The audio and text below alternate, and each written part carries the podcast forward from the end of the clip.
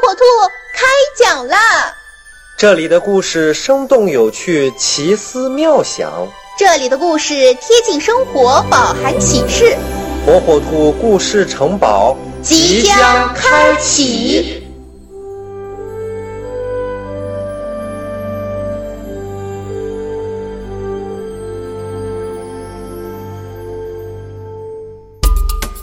小朋友们，大家好，我是火火兔。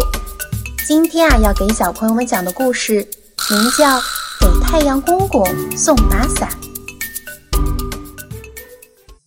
春天到了，细雨绵绵，这雨一直下了好几天，到处都是湿漉漉的，大家的心情也很低落。火火兔看着窗外蒙蒙的雨雾，回过头来担忧地问妈妈。妈妈，好几天不见太阳公公了，他是不是丢了呀？兔妈妈拉着火火兔的手说道：“小乖乖，太阳公公一直都在啊。太阳公公既然在家，为什么不出来呢？他不想我们吗？”火火兔又问道。兔妈妈说。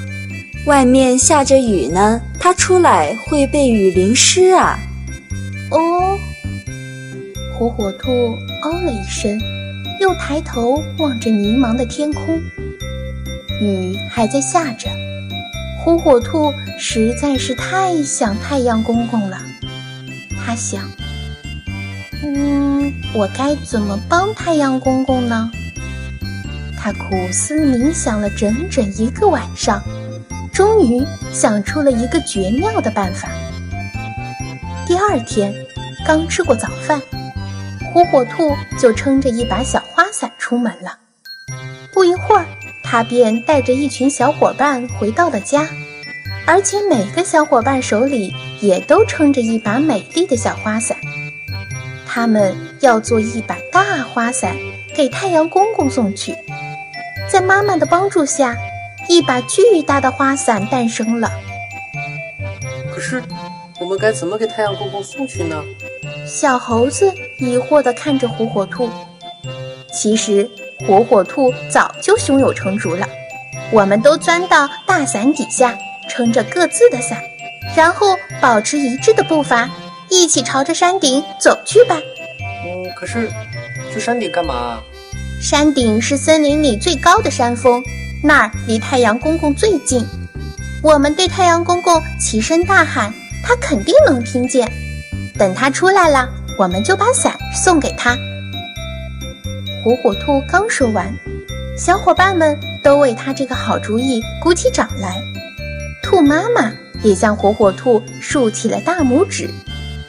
大伙儿撑着那把大花伞，小心翼翼地向山顶上走去。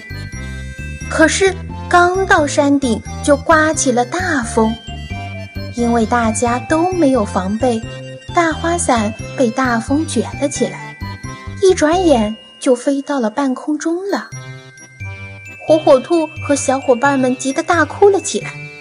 兔妈妈见状，连忙安慰道：“小朋友们，风阿姨是在帮咱们呢，她要替咱们去给太阳公公送大花伞啊。”听了兔妈妈的话，大伙们都破涕为笑了。